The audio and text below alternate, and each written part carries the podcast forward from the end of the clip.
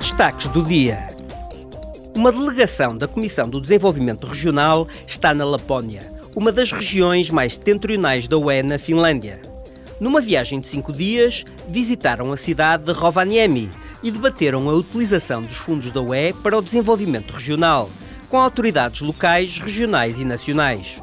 Os deputados também vão aprender qual o papel da Lapónia no desenvolvimento regional e avaliar a cooperação transfronteiriça entre os países nórdicos da região. Termina hoje a visita da delegação da Comissão do Desenvolvimento a Washington.